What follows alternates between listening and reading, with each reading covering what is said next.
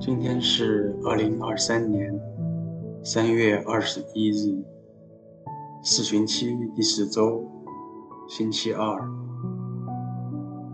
我收敛心神，开始这次祈祷。我愿意把我的祈祷和我今天的生活奉献给天主，使我的一切意向、言语和行为都为侍奉、赞美。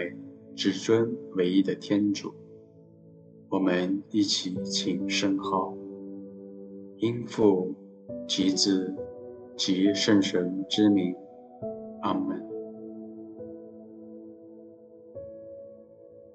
找一个能帮助我静下来祈祷的地方，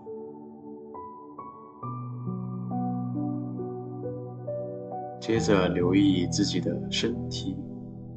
使之放松，轻轻地闭上眼睛，慢慢的达到心灵的平静。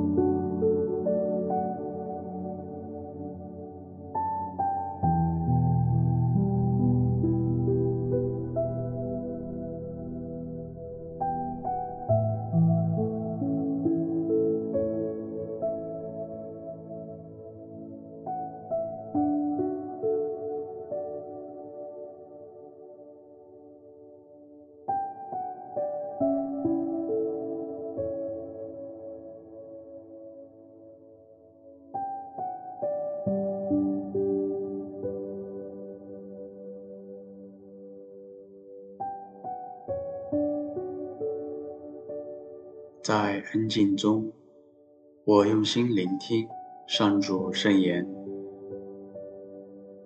恭读圣若望福音。那时候，正是犹太人的节期，耶稣上耶路撒冷去，在耶路撒冷靠近羊门有一个水池，希伯来语叫做贝特匝达。周围有五个走廊，在这些走廊内躺着许多病人，有瞎眼的、瘸腿的、麻痹的，都在等候水洞。那里有一个人病了三十八年，耶稣看见他躺在那里，知道他病了多时，就问他说。你愿意痊愈吗？那病人回答说：“先生，水动的时候，没有人把我放到水池中。我正去的时候，别人在我以前已经下去了。”耶稣对他说：“起来，拿起你的床走吧。”那人便立刻痊愈了。拿着床走了。那一天正是安息日，因此犹太人对那痊愈的人说：“今天是安息日，不许你拿床。”他回答他们说：“使我痊愈了的那一位对我说：‘拿起你的床走吧。’”他们就问。对你说：“拿起床来走吧。”的那人是谁？那痊愈的人却不知道他是谁，因为那地方人很多。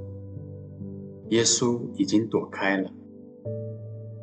后来，耶稣在圣殿里遇见了他，便对他说：“你已经痊愈了，不要再犯罪。”免得你遭遇更不幸的事。”那人就去告诉犹太人，使他痊愈的就是耶稣。因此，犹太人便开始迫害耶稣，因为他在安息日做这样的事。基督的福音。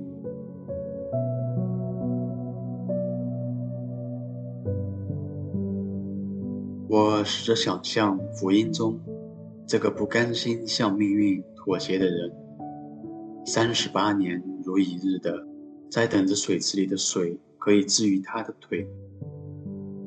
很容易想到他无数次的尝试都是以失败告终，但似乎他从没有失去希望，因而耶稣也注意到了他。听着这个故事，我有什么感触？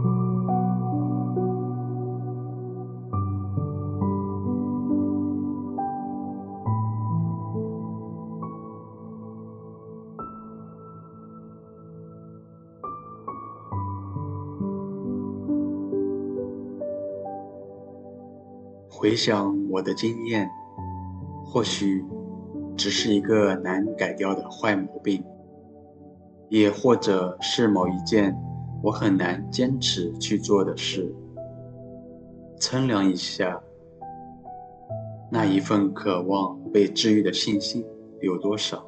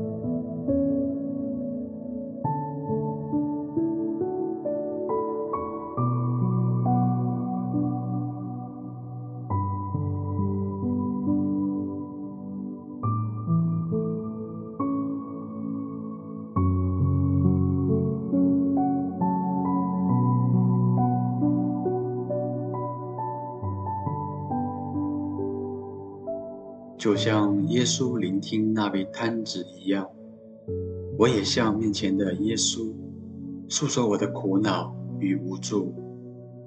他在听，然后我感觉他对我说些什么。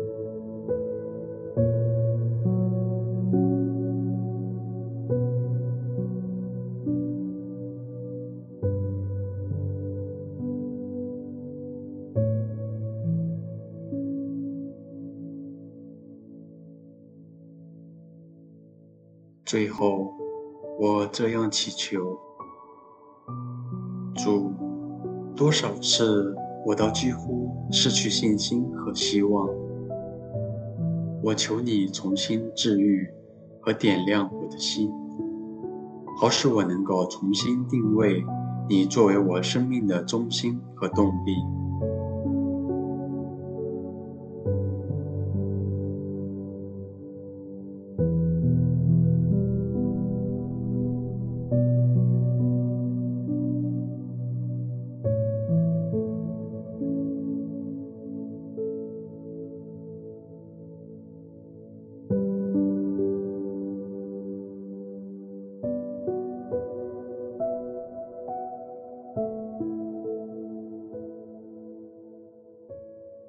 愿光荣归于父，及子，及圣神，起初如何，今日亦然，直到永远。阿门。